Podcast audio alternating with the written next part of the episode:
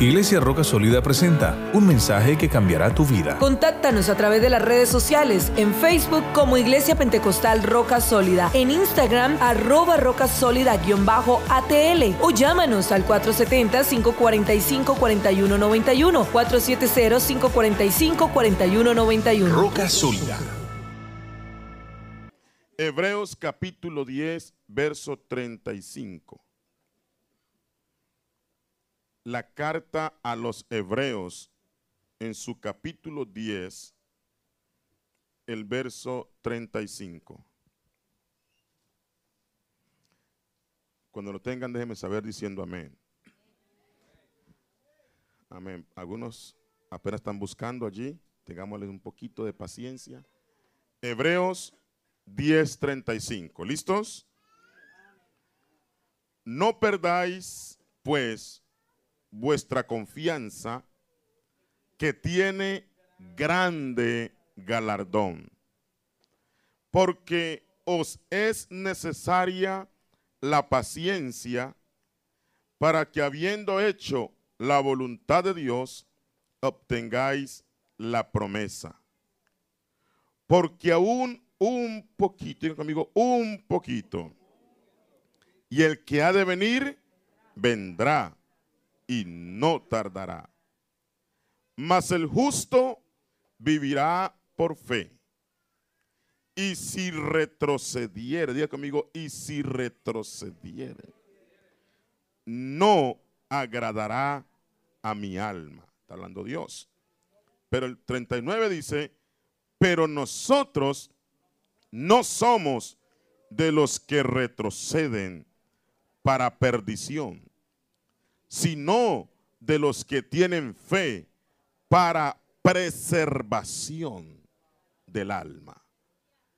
No retrocedo para perdición, pero tengo fe para preservación.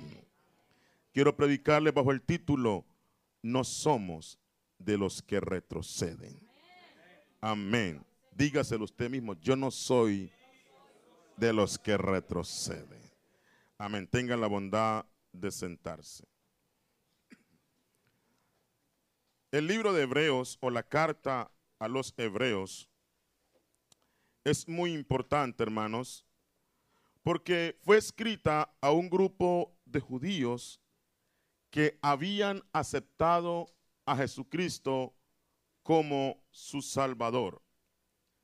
Uno de los retos más grandes que ellos tenían era el tener que enfrentarse a los otros judíos que por generaciones estaban acostumbrados a un sistema de adoración por medio de los sacrificios, amén, por medio de, de, las fiestas, el sábado y tantas cosas que ellos tenían como judíos.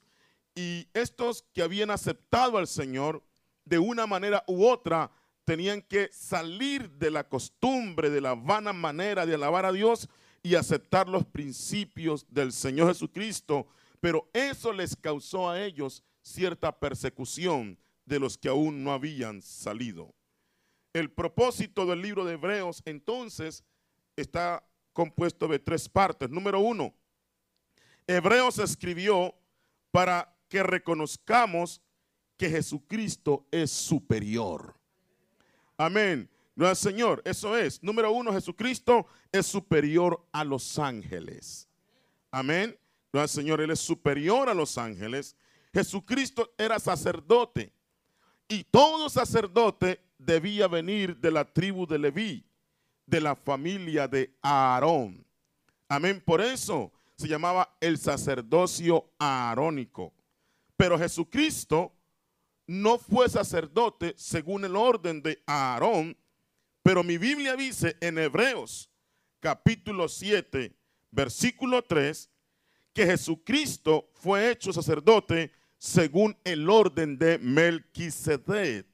Y si usted lee conmigo Hebreos 7:3, me dice quién era Melquisedec, o al menos me habla, me da unas descripciones generales de Melquisedec, capítulo 7 de Hebreos, el versículo 3. Amén. Dice así: sin padre. Hablando de Melquisedec. ¿Qué más dice? Sin madre. Luego dice, sin genealogía, que ni tiene principio de días ni fin de vida, sino hecho semejante al Hijo de Dios, permanece sacerdote para siempre. Amén. Lo que dice el escritor a los hebreos es, amén, el sacerdocio arónico era importante Amén. Y las cosas que hacemos, le decía a sus compañeros judíos, era de acuerdo al sacerdocio arónico. Pero ahora que estamos en Cristo, amén, tenemos que entender que Jesucristo es hecho sacerdote según el orden de Melquisedec, sin padre, sin madre, sin genealogía, sin principio de días. En otras palabras, del que les voy a hablar de Jesucristo es el principio y Él es el fin. Él es desde la eternidad y hasta la eternidad. Él es el Dios todopoderoso. Amén. Entonces los judíos que habían aceptado a Jesucristo tenían que acomodarse a este sistema de alabanza. Amén. Alabar al Señor Dios todopoderoso que era hecho sacerdote, no según el orden de Aarón, pero según el orden de quién? De Melquisedec. Amén. Segundo propósito de la escritura de este libro es para que el creyente llegara a una madurez. En la Biblia, por ejemplo, Jesucristo dijo, sed pues vosotros perfectos, como vuestro Padre que está en los cielos es perfecto. Cuando uno lee esa palabra perfecto, amén, y si yo pregunto en esta mañana, ¿cuántos aquí somos perfectos? Amén, yo creo que nadie debería levantar la mano, al menos yo no me atrevería a levantar la mano. Pero lo lindo es que entendamos que cuando la Biblia te dice que seas perfecto, esa palabra en su original quiere decir maduro. Amén. Entonces, amén, lo que dice el Señor, sé pues vosotros maduros. O sea, alcancen un nivel de perfección, de madurez, ¿no, Señor? Y exactamente es lo que eh, eh, Pablo, si fue el que escribió esta carta, amén, está refiriendo a los hebreos en el capítulo 6. Vamos a leer Hebreos 6.1 él está hablando de la madurez del creyente. Amén. Hebreos 6.1 dice, por tanto, dejando ya los rudimentos de la doctrina de Cristo, vamos que adelante. ¿A qué dice él?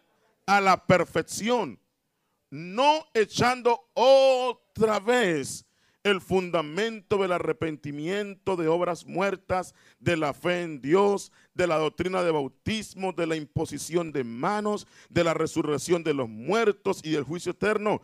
Y esto haremos si Dios en verdad lo permite. Lo que dice aquí el escritor es a los hermanos, hermanos, ya con la edad espiritual que ustedes tienen, no tenemos que volver otra vez a explicarle acerca del arrepentimiento, que hay que nacer de nuevo, que hay que bautizarse, amén, hablarle acerca de la doctrina del juicio eterno, de la imposición de manos, amén. Lo que el apóstol dice es, hermanos, ya eso tienen que saberlo, amén. Y claro, si no lo saben, dice, esto lo haremos si Dios lo permite, pues si no lo saben, tenemos que volver al fundamento. Pero él dice, vamos a la perfección, amén. Hermanos, ya hemos sido arrepentidos, ya hemos sido bautizados en el nombre de Jesús, pero no nos podemos quedar en Hechos 2.38. ¿Me están oyendo, hermanos? Amén. Yo sé que Hechos 2.38 es la puerta, amén. Y tenemos que entrar por ahí, pero hay personas que se han quedado solamente en Hechos 2.38. Y Jesucristo dijo, yo soy la puerta, pero también él dijo, yo soy el camino. O sea que Hechos 2.38, que es la puerta. Entonces alguien puede entrar por la puerta y quedarse en la puerta y no seguir el camino. Amén. Pero Jesucristo dijo, seguir la paz con todos y la santidad. Ya entraste por la puerta de Jesús 38. Ahora sigue el, camino, sigue el camino y la santidad, sin la cual nadie verá al Señor. Nosotros como creyentes tenemos que llegar a un nivel de madurez espiritual. ¿Cuántos dicen gloria al Señor? Amén. Y esa madurez viene de acuerdo a la edad del creyente. Se espera que entre más tiempo usted tenga caminando con el Señor, usted sea más maduro. Amén. Y la Biblia me habla, Pablo habla a una iglesia por allá y le dice, hermanos, ustedes debiendo de comer comida sólida, alimento sólido, tengo que volverles a dar leche espiritual. Amén. Debo volver a dar eh, leche y hablarle otra vez con cuidado y con ternura. Y dice el apóstol, no, ya es tiempo de que ustedes maduren. Es tiempo de que actúen como adultos espirituales. Y él le dice, para allá una iglesia, cuando yo era niño pensaba como niño. Amén. Juzgaba como niño. Pero cuando dejé de ser niño o cuando fui hombre, dejé lo que era de niño. En otras palabras, dice, yo no me quedé en una sola edad física, ni tampoco me quedé en una sola edad espiritual. Cuando era un niño espiritual, cuando recién llegué a la iglesia, cuando era un creyente nuevo, recién convertidito, habían cosas que me afectaban porque era un niño espiritual. Si alguien no me saludaba, si alguien no me daba la mano, si alguien me hacía mala cara, si alguien me decía no venga al culto, yo me sentía y decía no voy a regresar a la iglesia. Pero ahora que ya soy un adulto espiritual, que ya he entendido esto, si alguien me dice, no te voy a saludar, yo sí lo voy a saludar. Si alguien no me sonríe, yo le voy a sonreír. Si alguien me dice, no venga aquí a la iglesia, le digo, mire, esta iglesia no es suya, esta iglesia es del Señor Jesucristo. Amén. Hermanos queridos, la iglesia tiene un fundamento y tiene un dueño, y el dueño de esta iglesia se llama Jesucristo. Usted y yo aquí no andamos siguiendo hombres, estamos siguiendo al Dios Todopoderoso. Ninguno aquí ha sido bautizado en el nombre de ninguno de los que estamos aquí, pero somos bautizados en el nombre del Señor Jesucristo. ¿Cuántos dicen gloria al nombre de Jesús? Así de que vamos a la madurez.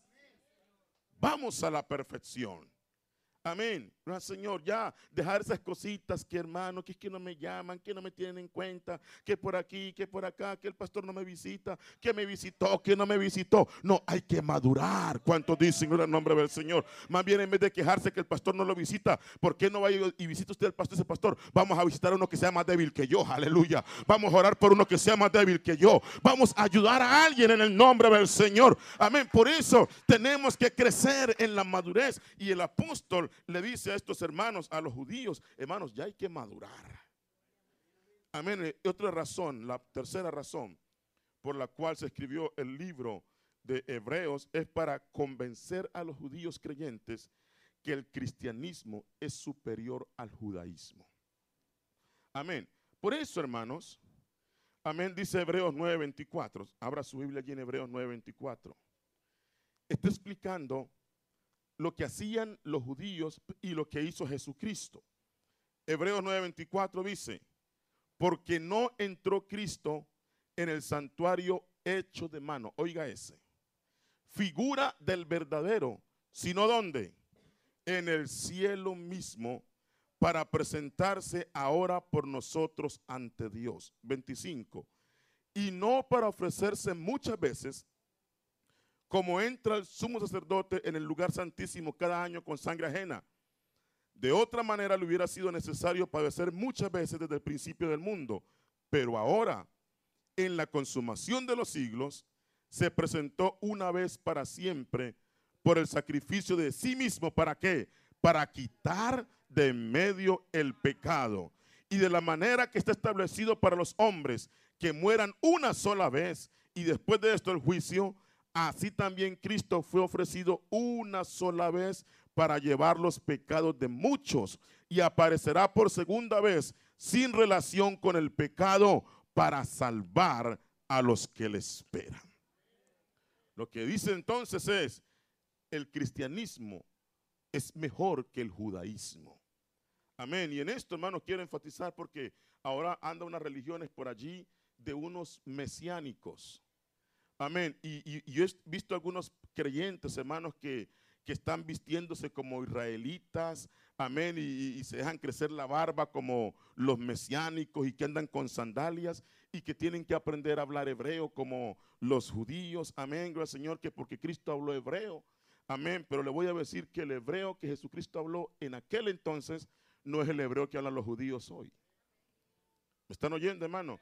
Agarre usted un libro de español de hace 200 años atrás y póngase a leer ese libro de español, usted no lo entiende. Amén, porque los idiomas van evolucionando como todo.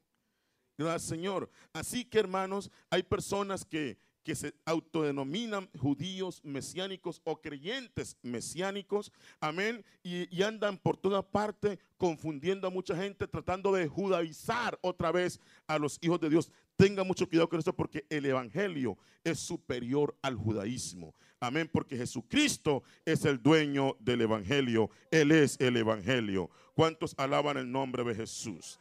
Estos judíos, hermanos, que habían escapado de la religiosidad, que habían sido salvos, ahora fueron víctimas.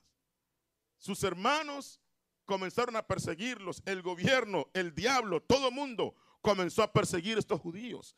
En el capítulo 10 de Hebreos, verso 33, y estoy colocando aquí nomás un fundamento. Hebreos 10:33. Dice así, de lo que ellos sufrieron. Mire, por una parte, ciertamente con qué? Con vituperios y tribulaciones fuisteis hechos. ¿Qué dice ahí? Espectáculo. O sea, hermano, ellos fueron objeto de burla. ¿Sabe que una de las cosas que trae este evangelio es que mucha gente se burla de nosotros? Eso comenzó desde el día de Pentecostés. Lea Hechos 2, amén. Y usted encuentra que cuando ellos recibieron el don del Espíritu Santo, amén, y comenzaron a hablar en otras lenguas, unos se burlaban y decían, están borrachos, están llenos de mosto. Amén. Están bajo el efecto del alcohol, burlándose. O sea que desde el momento que comenzó este evangelio, amén, el poderoso evangelio, también vinieron los burladores. Gloria al nombre del Señor. Y eso va a ser hasta que Cristo venga, habrá burladores, hermanos. Vamos a leer más adelante que eh, muchas personas se van a burlar de nosotros diciendo, desde que comenzamos, desde que estábamos pequeños, hemos oído que Cristo viene y todavía no ha venido. Amén. Vendrán burladores, personas que se van a burlar nuestra fe, se van a burlar de nuestra forma de vestir, se van a burlar de nuestra forma de adorar a Dios, se van a burlar, hermano, de cómo nosotros tenemos esa fe tan tremenda en el Señor. Vendrán muchos burladores en este último tiempo. Amén. Ellos fueron hechos espectáculo. Ahora, dice allí el mismo versículo, y por otra, llegaste a ser compañeros de los que estaban en una situación semejante. 34 porque de los presos también os compadecisteis. O sea que algunos los tomaron presos. Y la otra parte dice, y el despojo de vuestros bienes sufristeis con gozo, sabiendo que tenéis en vosotros una mejor y perdurable herencia en Dios. ¿Qué quiere decir? Que algunos les confiscaron sus bienes por ser creyentes. Les quitaron las casas.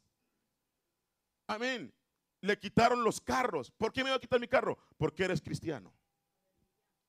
Amén. Nosotros no tenemos ese tipo de pruebas hoy, gloria al Señor. Ojalá que si las tuviéramos, yo sé que Dios nos daría la fuerza para seguir en el camino de Dios. Pero estos creyentes, hermanos, ellos sufrieron el despojo de sus bienes, estos judíos.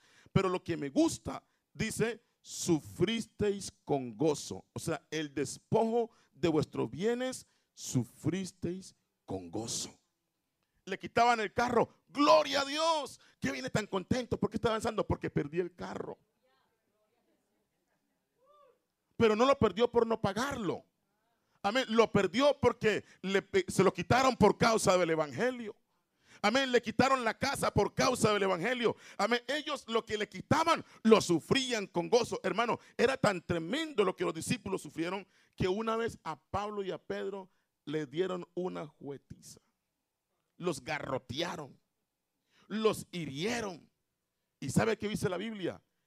Y salieron contentos salieron con gozo, hermano, y, botando sangre y con algunas protuberancias, o protuberancias en su cabeza de los correazos y, cosas por estilo. Hermano, ¿por qué está tan contento cantando ese coro que dice toda la noche sin parar? Y yo lo veo que usted danza. Amén. No es que me acabaron de meter una pela tan tremenda. Aleluya. ¿Y, y cómo así estaba borracho? No, no, no. Por causa del evangelio. Mira, mira, aquí tengo por ahí una pedra que pegaron. Aquí estoy botando sangre, pero todo esto por causa de mi Señor Jesucristo salieron contentos, con gozo. Hermano, mire, y ¿saben qué hacemos nosotros muchas veces? Cuando tenemos luchas y pruebas, decimos, no, yo mejor no voy a la iglesia. ¿Por qué? Porque el vecino ya no me habla. Amén, gracias Señor. Mi marido me va a sacar de la casa porque me entregué al Evangelio. Amén, porque perdí esto y lo otro por causa del Evangelio. Estos creyentes sufrieron la confiscación de sus bienes con gozo.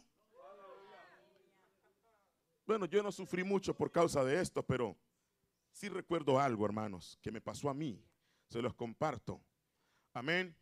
Siendo que mi papá y mamá nunca vivieron juntos y yo vivía con mi papá y, la profesión que él tenía, siendo un médico, porque él era un médico. Amén. Anoche hablaba con mi cuñada porque ella lo conoció y, le contaba cómo mi papá todas las noches, eh, eh, él me sentaba en sus piernas y me comenzaba a enseñar filosofía, me enseñaba ciencia, me enseñaba de todo lo que él sabía. Amén, en las noches oscuras y ahí aprendí tantas cosas con él. Amén, pero eh, hermano, óigame esto. Amén. Quiero decirle en el nombre del Señor que cuando yo me entregué al Evangelio, mi papá tenía, la meta de él es que yo llegara a ser un médico como él. Esa era la meta. Amén. Mis otros hermanos, mis hermanos por parte de mi papá, hermano, ellos son abogados, son enfermeros, son profesionales. Amén. Y la meta de él es que yo llegara a ese nivel y ser el médico, amén, y ser como su orgullo. Pero cuando yo llegué al camino de Dios, hermanos, amén, y comencé a ir a la iglesia y comencé a sentir el llamado para predicar el evangelio, entonces le comencé a compartir. Y él me decía, usted me cambió por esa religión. Y se llenó de amargura me fui al instituto bíblico, hermanos, amén, y, me dijo, ¿sabe qué? De aquí en adelante responda usted por su educación porque no le ayudo con un centavo más. Dicho y hecho. Me cerró las puertas por completo. Me dijo, lo último que le voy a dar, es algo así como nueve dólares para mi cartilla militar. Me dijo, lo último que le voy a dar es el dinero para su cartilla militar. Y hasta ahí llegué. Yo le dije, ok, papá, deme los nueve dólares que valían en ese tiempo. Agarré los nueve dólares, me fui al Instituto Bíblico y compré los libros del Instituto Bíblico. Eso hice.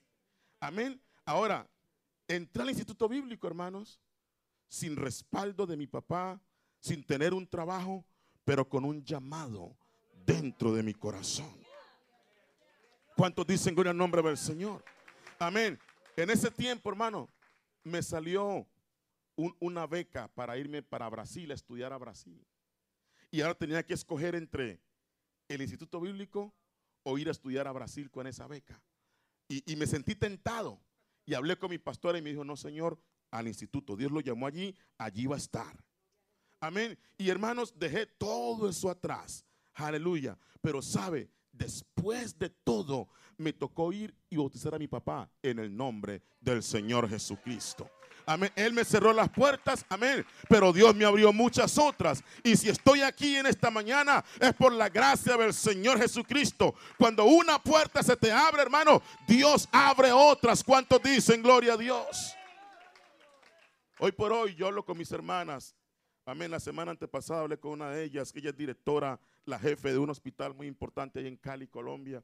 Amén. Y mis hermanitos, quiero verte, quiero darte un abrazo. Amén, al Señor. Amén. Es como, como un ejemplo para ellos, hermano, de, ser el, menor y, tantas cosas que me tocó sufrir. Pero, hermano, se me cerraron unas puertas, pero Dios me abrió otras. Le quiero decir en esta hora, tal vez a usted se le cierran puertas por causa del Evangelio. Tal vez, hermana, usted sufra. Amén. Su esposo la abandone o no le dé esto, o lo otro. O sus padres o su jefe. O la corren del trabajo porque usted no se pinta. Amén. Se corre del trabajo porque no usa minifaldas la corren del trabajo porque usted no anda como el jefe quiere que ande. Aleluya, súfralo con gozo, súfralo. Oh, llegue a ansar aquel culto. Aleluya, con alegría, con gozo. Hermano, ¿y por qué tanta alegría? Me corrieron del trabajo, gloria al Señor. ¿Y por qué la corrieron? Por causa del Evangelio. Estos creyentes, hermanos, amén, sufrían con gozo, con gozo.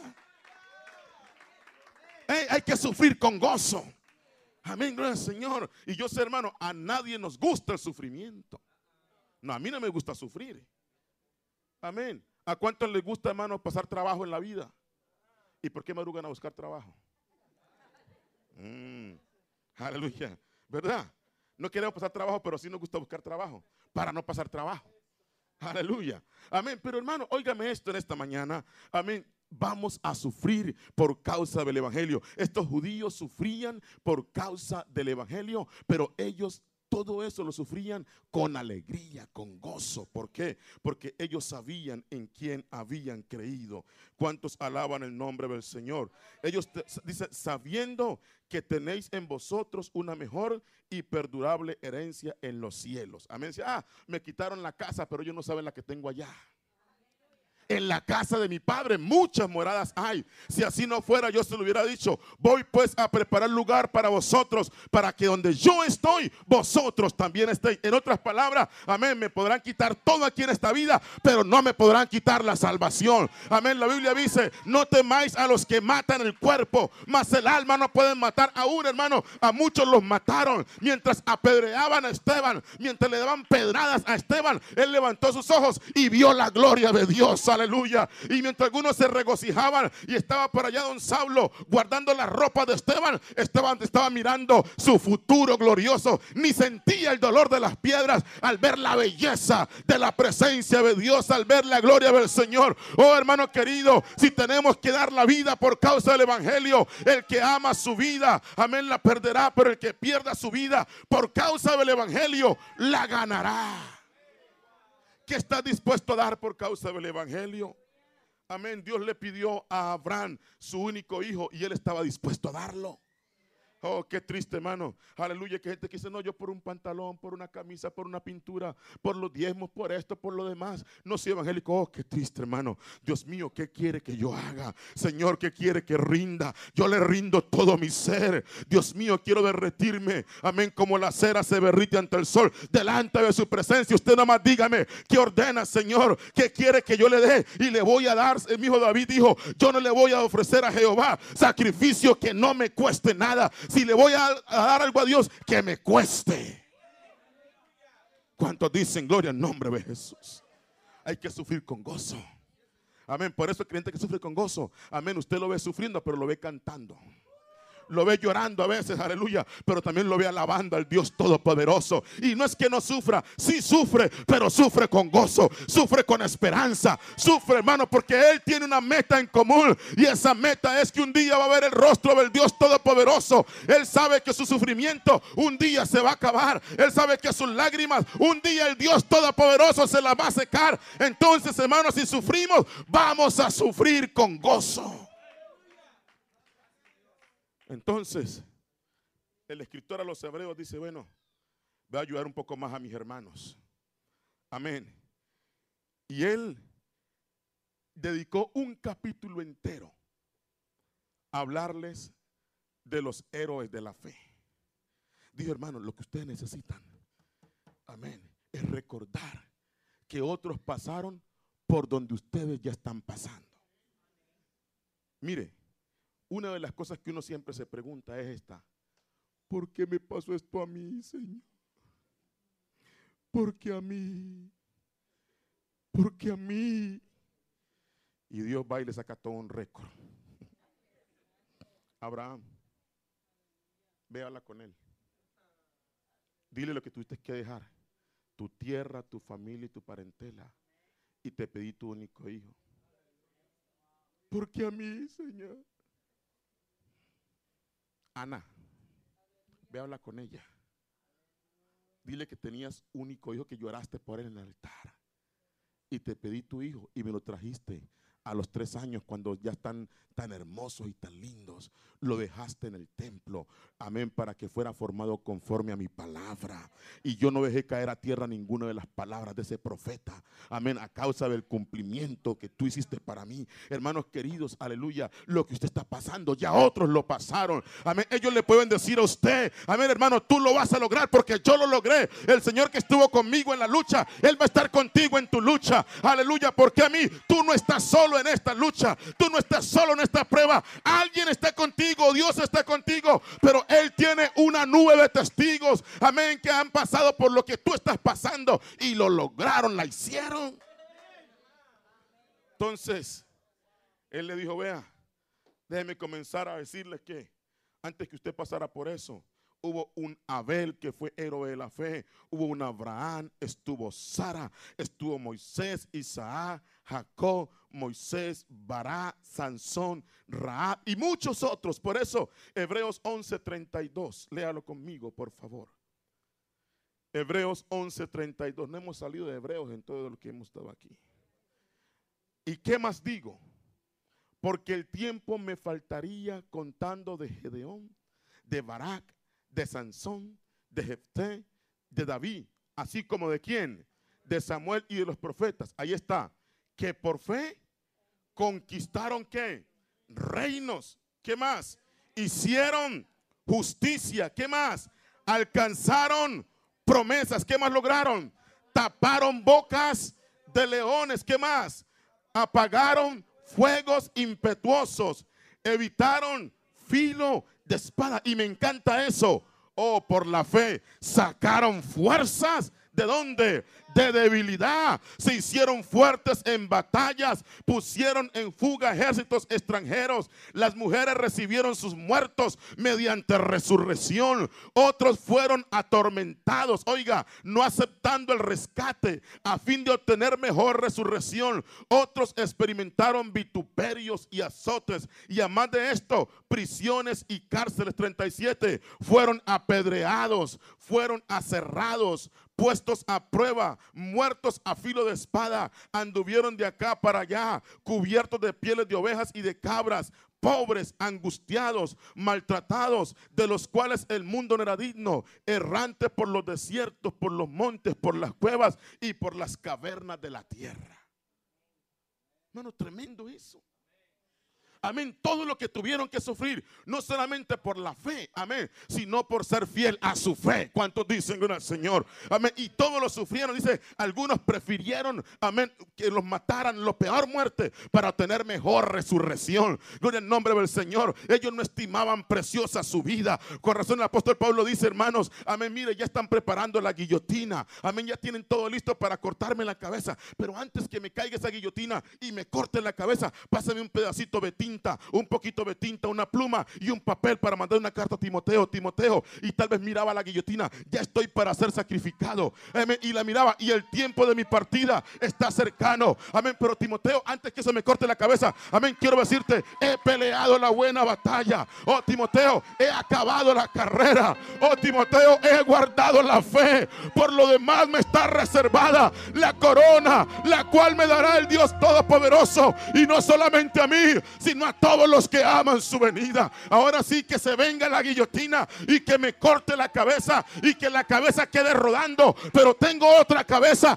que no me pueden cortar y en esa cabeza Dios me va a colocar la corona de justicia. No solamente a mí, sino también a todos los que aman su venida. Oh mi hermano querido, por eso el apóstol o el escritor a los hebreos le sacó esta lista a los hermanos. Dijeron, oh hermano, ellos por la fe lo lograron, lo lograron.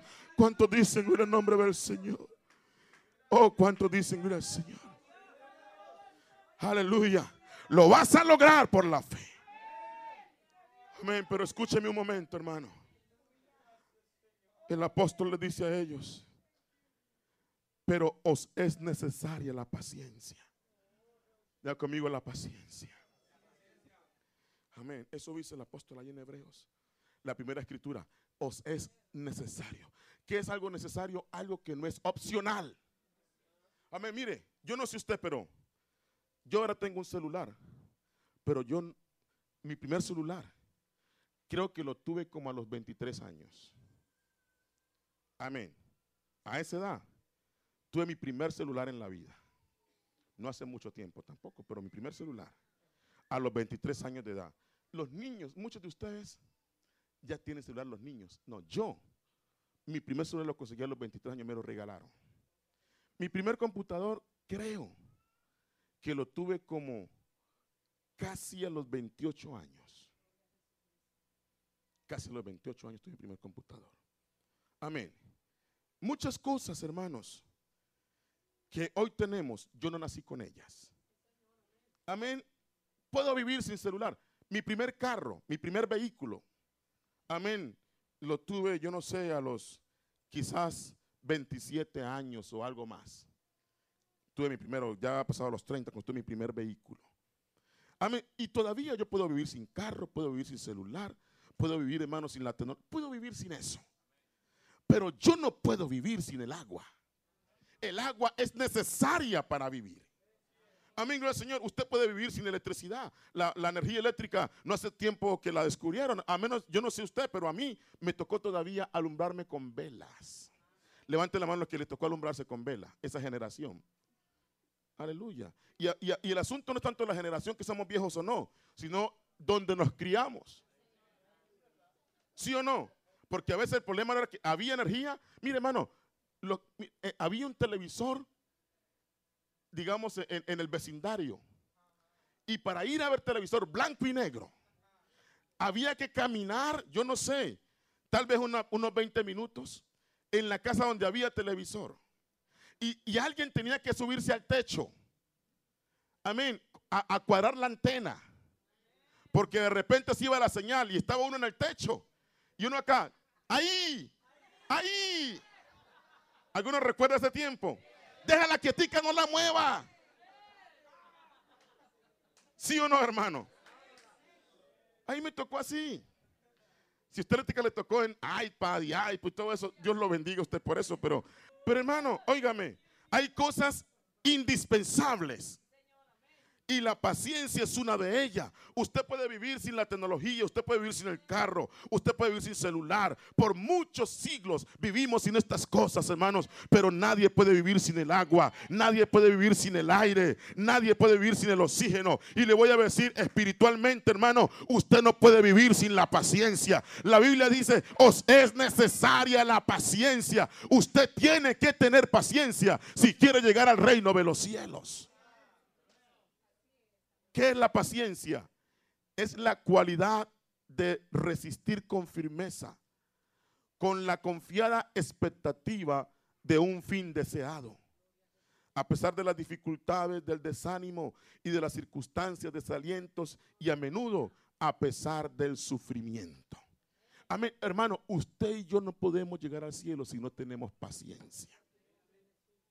Amén. Oiga, y sabe que sea algo que es difícil al menos para mí, por mi personalidad, porque yo soy una persona que soy muy activo, me gustan las cosas pronto, que me gusta ver resultados. Y como yo tengo esa personalidad sí, tiendo, los que tenemos ese tipo de personalidad sí, tendemos a ser muy impacientes. Yo no sé si soy el único, pero si soy el único, por favor, ore para mí. Aleluya. Amén. Pero la paciencia no estoy hablando de esa paciencia, hermano, de que lo mandan a usted a hacer un mandado y se va al camino de tortuga. No, no, no, no estoy hablando de esa paciencia. Amén, que se levanta a las tres, pero no a las tres de la mañana, sino a las tres llamadas que le hagan. No, no estoy hablando de ese tipo de paciencia. Amén, estoy hablando de la paciencia bíblica, de esa cualidad de resistir con firmeza, con la confiada expectativa de un fin deseado. Amén, sufriendo y decir, bueno Señor, sufro, pero sufro con una esperanza.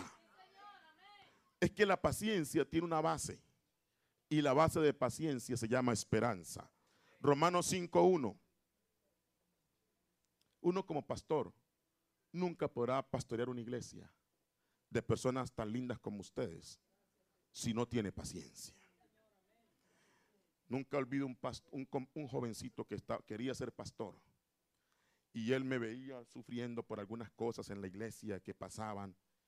Y él me decía, pastor, si yo fuera usted, colocaba un letrero, iglesia, sálvese quien pueda.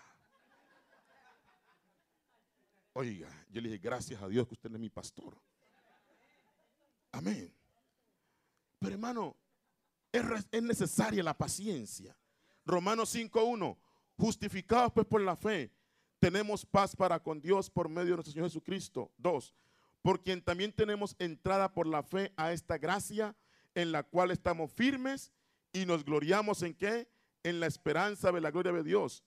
Y no solo esto, sino que también nos gloriamos en las tribulaciones, sabiendo que la tribulación... ¿Por qué dice su Biblia que es necesario que a través de muchas tribulaciones entremos al reino de los cielos. Porque lo único, el generador de la paciencia, se llama la tribulación. Señor, dame paciencia, dame paciencia. Está aquí en el altar, Señor. Dame paciencia. Y el Señor le hace una caja de tribulaciones, se la pone ahí. Dios mío, dame más paciencia, Señor. Un montón de paciencia, Señor. Hija, tranquilo, te tengo un montón de tribulaciones. Amén. Y usted está pidiendo paciencia. Amén. Y lo único que produce paciencia, amén, son las tribulaciones, hermanos. Entonces, Aleluya, dice la Biblia, os es necesaria la paciencia y es necesario que a través de muchas tribulaciones entremos al reino de los cielos. Y versículo 4 dice, y la paciencia produce prueba, pero la prueba produce qué? Esperanza.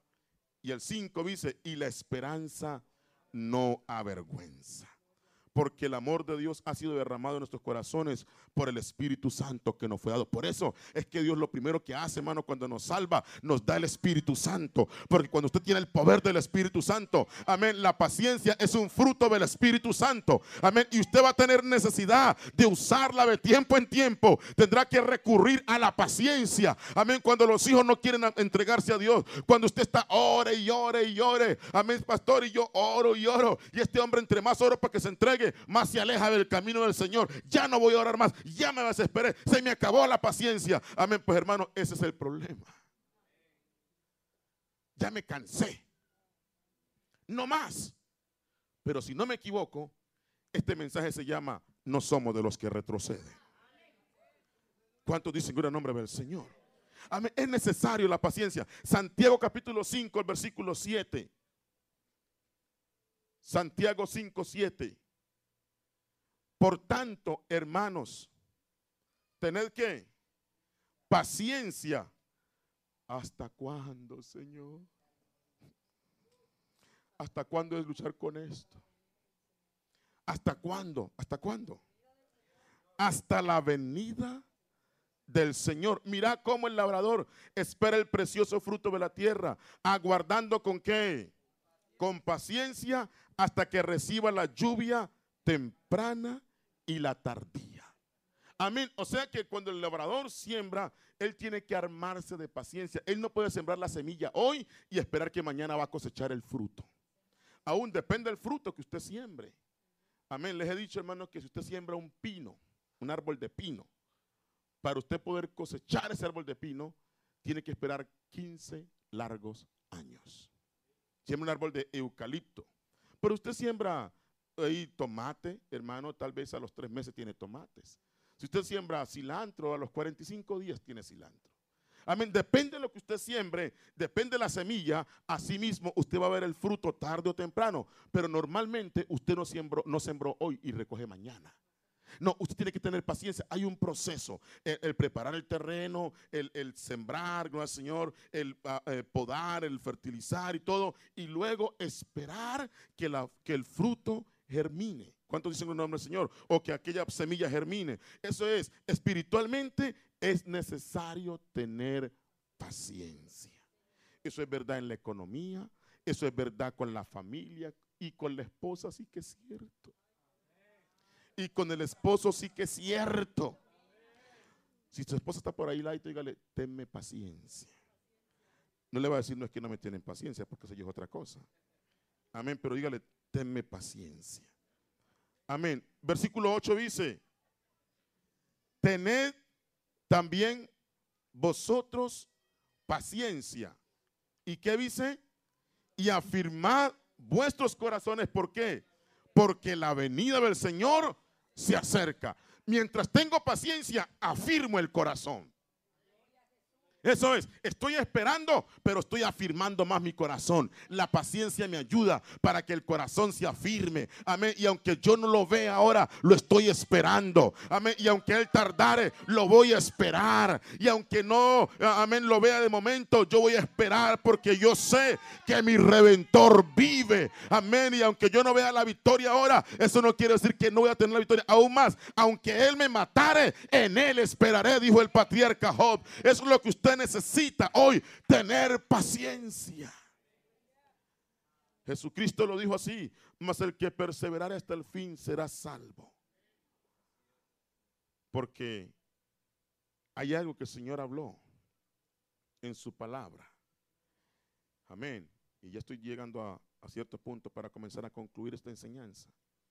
Recuerde usted que Jesucristo dijo así, a través del apóstol o el que escribió este, este, este libro, porque aún un poquito, y el que ha de venir, vendrá, y no tardará.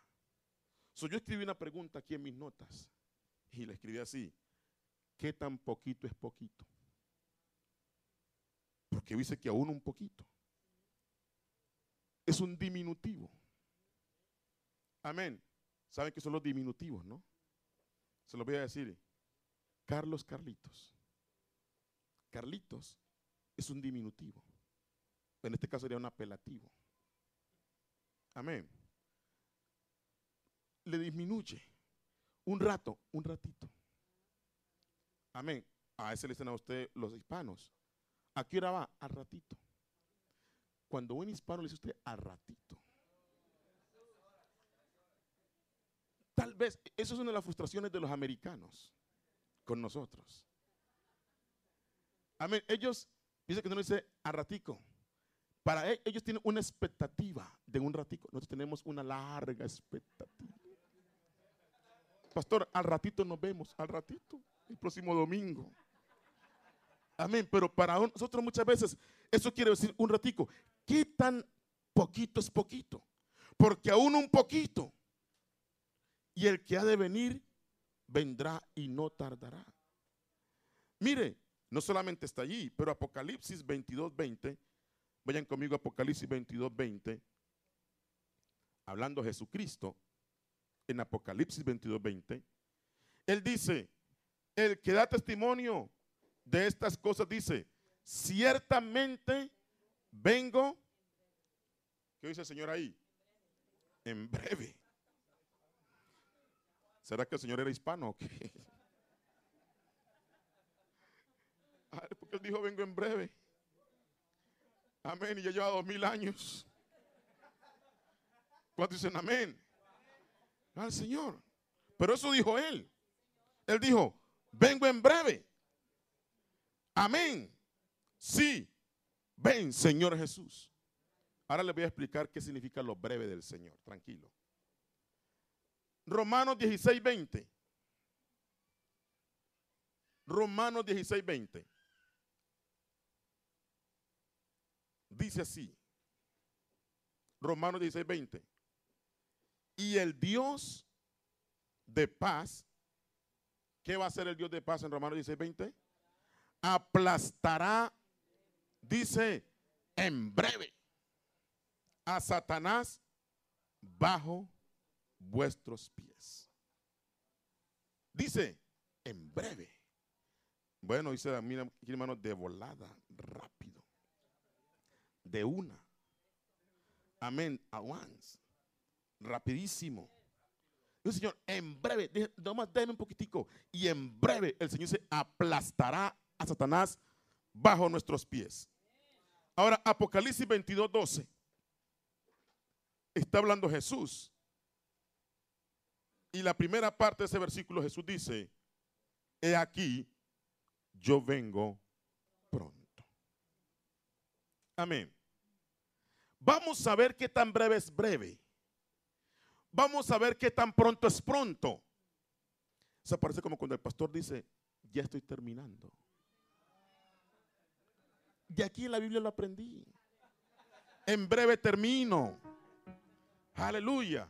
Pero usted sabe, hermano, Amén, que cuando yo digo ya estoy terminando, todavía añádele 30 minutos más. Amén, luego los comerciales póngale una hora más. Por eso lo aprendí del Señor Jesucristo. Él dijo que venía en breve y no ha venido todavía. Amén. Ahora, vamos a ver, hermanos, qué tan breve es breve en la Biblia. Segunda de Pedro 3.8. Segunda de Pedro 3.8.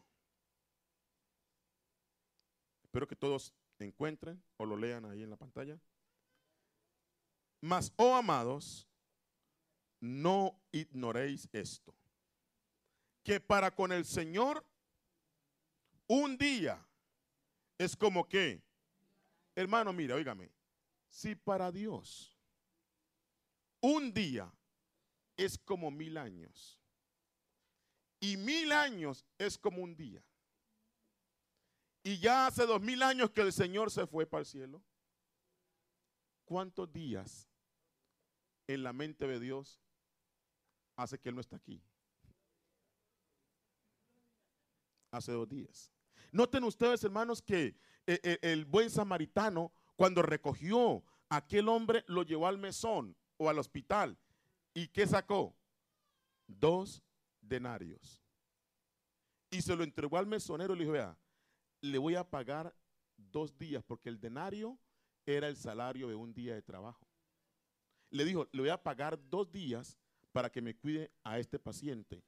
Amén. Y cuando yo venga, si gasta de más, o sea, vengo en dos días, pero si me demoro un poquitico más de los dos días, lo que gaste de más, yo se lo pago.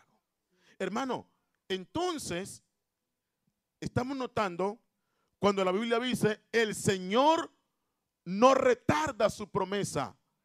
Según algunos la tienen que por tardanza, sino que es paciente para con nosotros, no queriendo que ninguno se pierda, sino que todos procedan al arrepentimiento. Le voy a decir, el tiempo de la venida del Señor ya está cumplido. ¿Qué es lo que pasa? Que el Señor, amén, se está demorando un poquito más para que usted y yo alcancemos la salvación, para que tu familia alcance la salvación. Y cuando el Señor dijo, oígame hermano, cuando Él dijo, en breve aplasto a Satanás, Satanás sabe, wow, en breve me van a aplastar.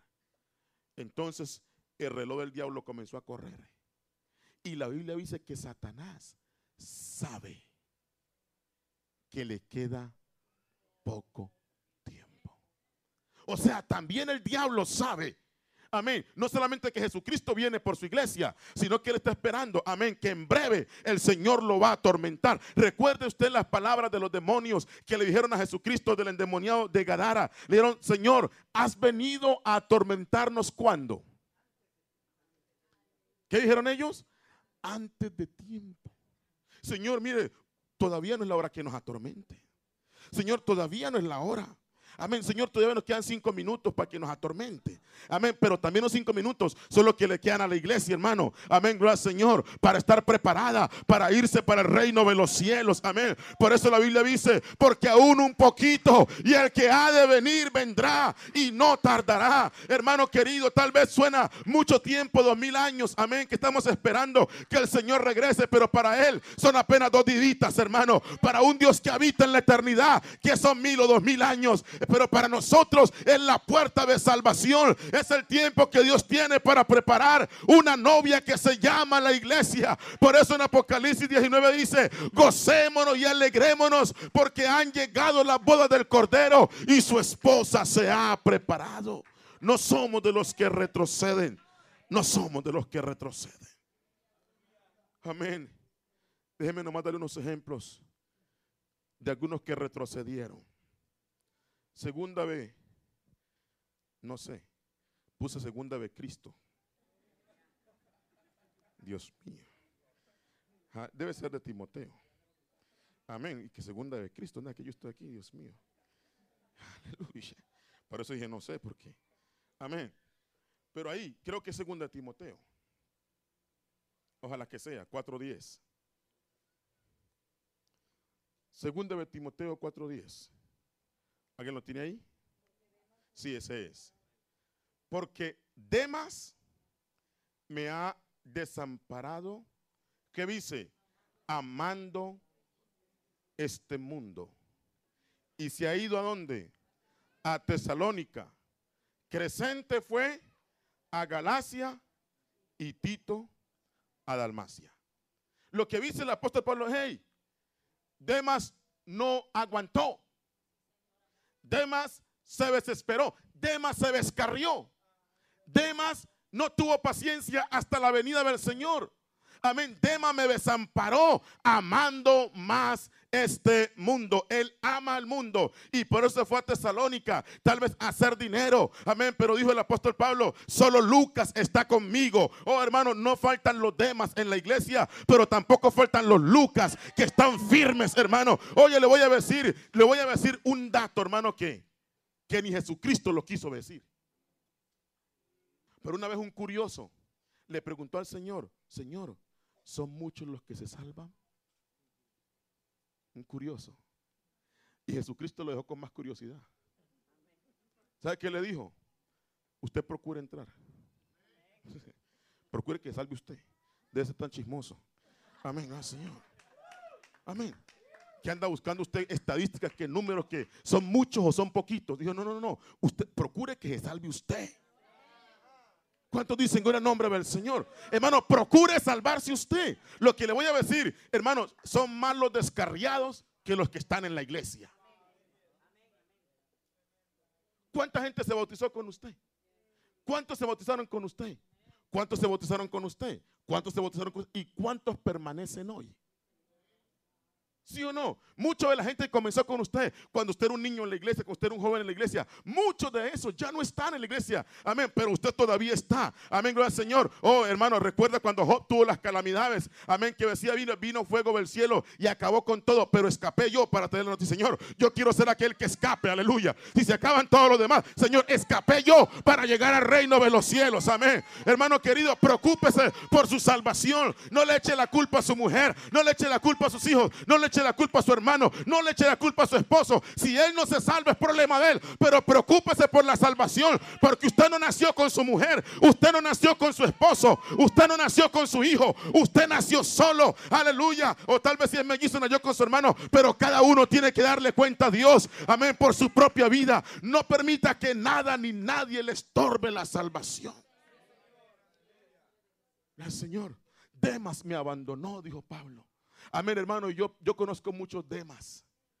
Pero gracias a Dios por los Lucas. Él dijo, solo Lucas está conmigo. Aleluya. Amén. Aquí en la lucha, en la cárcel. Pero aquí está el hermano Lucas escribiendo. Amén. Gloria al Señor. El libro de los hechos de los apóstoles. Y escribiendo el Evangelio según San Lucas. Por eso era que Lucas podía contar tanta cosa. Amén. Gloria al Señor. Porque él estuvo en muchos viajes con el apóstol Pablo. Diciendo nosotros. Y fuimos. Amén. Gloria al Señor. Y tantas cosas que Lucas cuenta. Porque hasta el final él estuvo con el apóstol Pablo. Aleluya. ¿Cuántos dicen gloria al nombre de Jesús?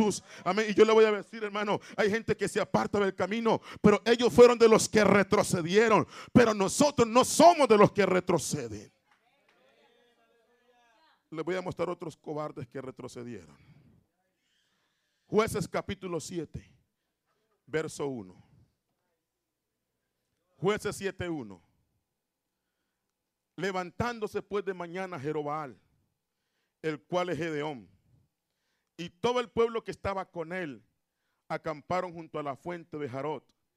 Y tenía el campamento de los madianitas al norte, más allá del collado de More, en el valle.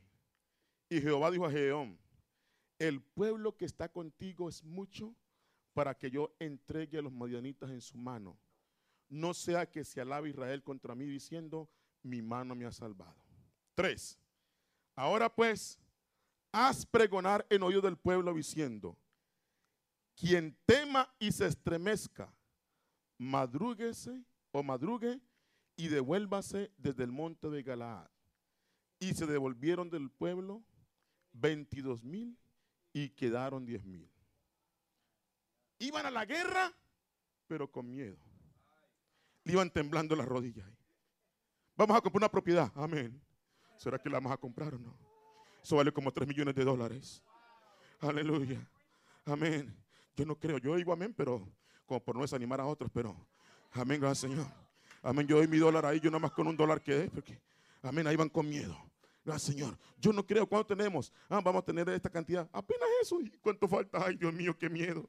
Amén. ¿Y cómo hoy si damos eso, con qué vamos a pagar el resto? Amén. Van a la guerra, pero con miedo. Amén. Que se devuelvan. Aleluya. Cuando dice el Señor. Amén. Dijo Gedeón. Amén. Él dijo, mire, Dios le dijo, ahí el pueblo, algunos van a pelear, pero van con miedo. Dile que, que se devuelvan. Amén, el Señor. Iban vestidos de militares. Botas militares digámoslo así, cascos militares, se colocaron las insignias militares, la espada, la pistola todo ahí. Militar, ¿verdad, hermano Milton? Hermano Argueta, los que militar, caminando con militar, pero con un corazón. Aleluya. Óigame, y Dios que conoce los corazones dijo, mire, mijo, dígale que el que tenga miedo, que se devuelva. No, y que le han dado la oportunidad a esos miedosos, hermano. Le dan la oportunidad, ¿qué? Que me devuelva. ¿Oí bien? Oiga, ¿que qué? Que me devuelva. Thank you. Amén. Y salen corriendo ese poco 22 mil cobardes. Y solo quedan 10 mil. Es una clase de liderazgo. Aleluya. Porque hermano, cuando usted sea pastor, cuando Dios lo llama a usted al ministerio, no toda la gente que está en la iglesia está con usted. Algunos están allí, pero no están con usted. Aleluya. Están ahí haciendo relleno. Amén. Bulto. Pero no están haciendo la voluntad de Dios, pero están haciendo aunque sea bulto, aunque sea bulto, pero hacen algo. ¿Cuántos dicen el nombre del Señor? Me dijo, bueno, dígale, mire, quedaron 10 mil. Pero entre esos 10 mil que, que están, son valientes. Amén. Quieren a la guerra y no tienen miedo. Pero aunque no tienen miedo, yo noto que no están totalmente preparados para ir a esa batalla. Se los voy a llevar al arroyo, ahí. Y el que usted vea, dígale al pueblo que tome agua. Y usted va a notar cómo toman estos aguas y cómo toman los otros. El que se incline allí y que usted vea que baja la, digamos así, puso el fusil ahí, lo puso ahí, se inclinó, comenzó a mirar el Facebook mientras está el pastor predicando y, todo eso, y, comenzó a mirar el reloj y, todo eso, ahí que amagan que están ahí leyendo la Biblia, pero están leyendo el Facebook y testeando. Amén. Al que usted vea así, al que usted vea, ese no sirve. Usted lo ve ahí. Amén.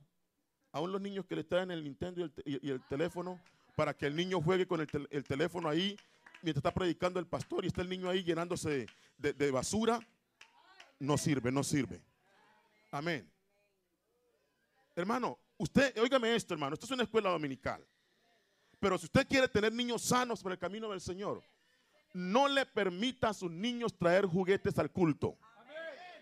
Y muchas veces no son los niños, son los papás que le echan juguete. No, ¿para qué? Para entretenerlo. Él no viene a entretenerse, viene a oír la palabra de Dios.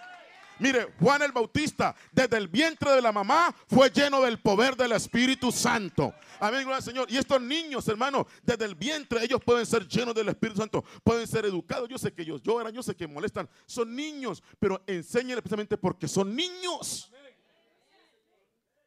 ¿Verdad que sí? pruébemelo en las aguas. Mano, le voy a decir una cosa. Hay que probar a la gente. Pastor, yo quiero un tremendo ministerio. Vamos a acompañar, vamos a lavar el baño, hermano. Vamos a. Yo, lavando el baño, yo. Usted no sabe quién soy yo. Yo lavando el baño, yo trapeando. Amén. Yo me voy a colocar de ujier. Yo. Les contaba el otro día, hermano, que llegué a la iglesia Sol Rock. Y, iba yo entrando cuando había un hermano así como los de aquí, con un chaleco de parqueando eh, cierto, el chaleco ahí está en el parking, parking guy.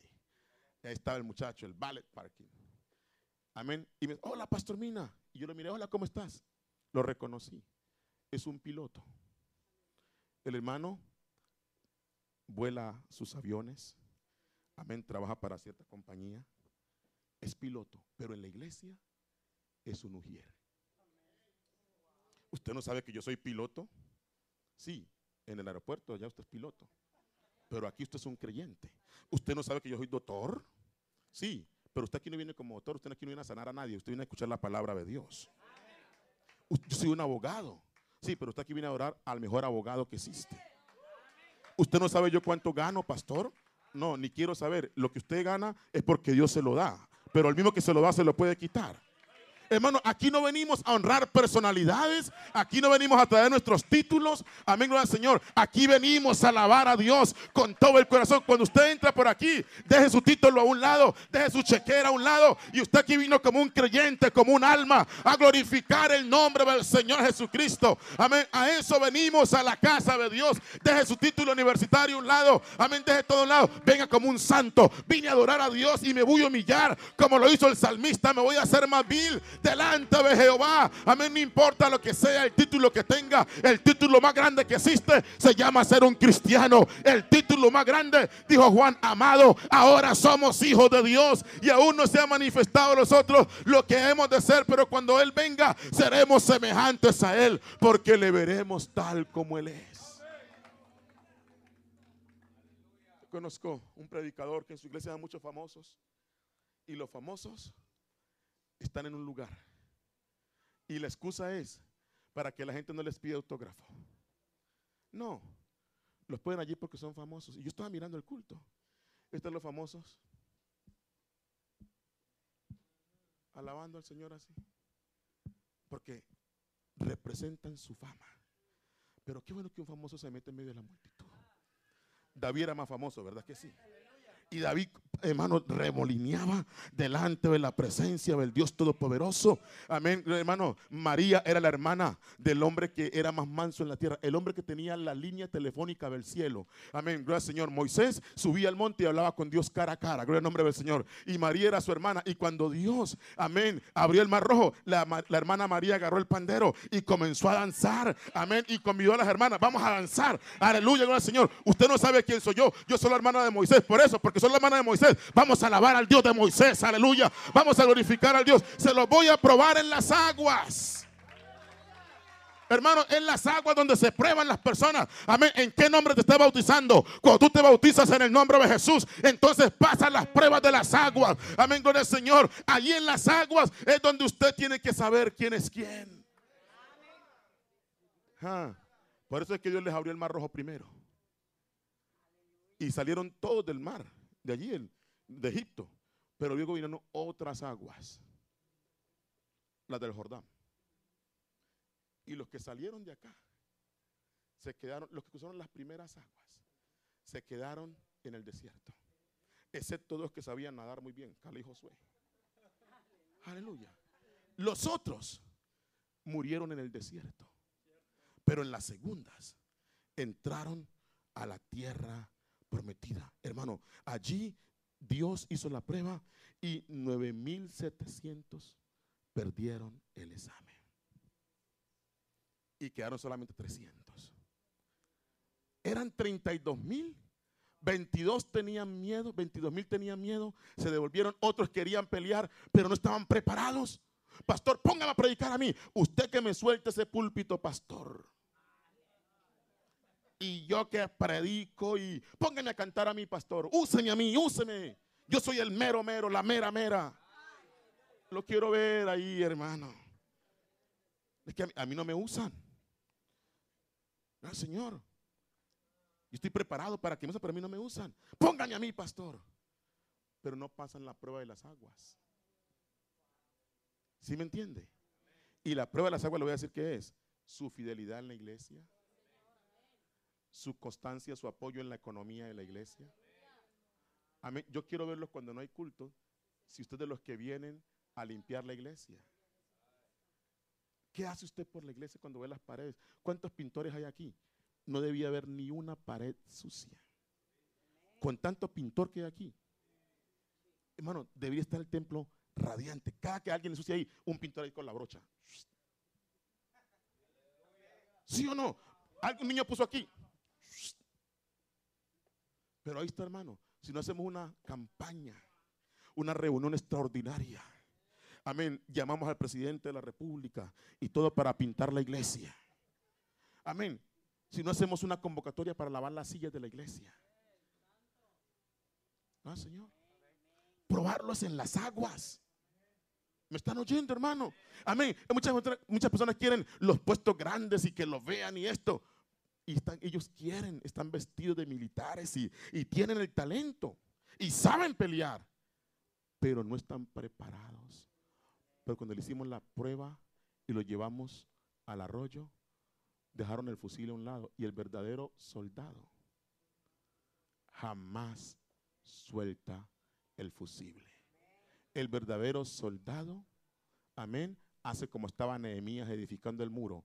Con una, una mano tenían la espada y con la otra tenían el ladrillo y no se quitaban su ropa únicamente para bañarse y salían del baño vestidos de militares, no con pijama. No con la, no, no, no. cuando alguien salía, cuando salían del baño, salía con espada, salía, se metía al baño con toda esta armadura, se quitaba su, su este, se bañaba, luego salía ahí, amén, no envuelto una toalla ahí con el cabello aquí, las hermanas, no, no, no. Todo el mundo hermano era, amén, vestido de militar. ¿Cuánto se el Señor? ¿Usted quiere ver algún cambio en la vida? Ve una hermana cuando sale del baño, su esposa, entra de una manera y sale de otra. Se amarran el cabello ahí, todo eso, salen escurriendo agua, hermano, y gloria al Señor. Amén. Así son ellas, son hermosas. Pero le voy a decir, las pruebas de las aguas, hermano. Óigame, hermano querido, en las aguas se prueban el creyente verdadero, el que no retrocede. Amén. Salen 32 mil, pero van a llegar 300 nomás. Pastor, de los que estamos aquí, ¿cuántos vamos a pisar las calles de oro y mar de cristal? Se los voy a mostrar. Levanten su mano. todos los que tienen sus manos levantadas, yo ni los quiero ver. Ellos son los que van a llegar al reino de los cielos, ellos. Que tienen fe para preservación del alma. Amén. Aunque tienen lucha, aunque tienen pruebas, aunque tienen problemas, aunque vienen desánimos, aunque a veces no hay dinero, aunque han perdido dinero, han perdido negocios, lo que sea. Pero ahí están alabando al Señor Jesucristo. Óigame, aunque a veces no siente la presencia de Dios. Amén. Él no anda por lo que siente o no siente, sino por lo que sabe, lo que ha creído. Amén. Y yo sé que mi redentor vive, Señor. Yo no te siento, pero aunque no te sienta, todavía te voy a alabar, Dios mío. No te sienta, todavía te salto, te glorifico. Nosotros no somos de los que retroceden. Pónganse de pie. No. Desde los días de Juan el Bautista, el reino de los cielos sufre violencia. Y los valientes lo arrebatan, arrebatan. Amén. Gracias, Señor. Mire esto, hermano la mujer de Lot regresó atrás. Amén. Pero ¿sabe qué? Lot, sin esposa, siguió caminando. ¿Sabe por qué mucha gente que se aparta del camino de Dios no han entendido a quién están siguiendo? No, si mi mujer sigue, yo también sigo. Si mis hijos siguen, yo sigo. Si el hermano está en la iglesia, también estoy en la iglesia. Gracias a Dios por la gente que nos inspira. Gracias a Dios por esposa, por esposo. Gracias a Dios por hijos, por hijas. Pero ¿sabe qué, hermano? El que ande por este camino, si quiere llegar al reino de los cielos, amén, tendrá que pasar las pruebas de las aguas. Pero Señor, yo no soy de los que retroceden.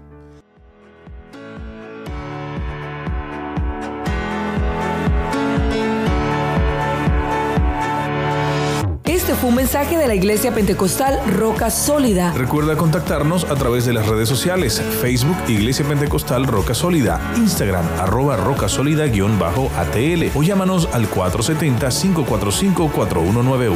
Un ministerio que cambia vidas.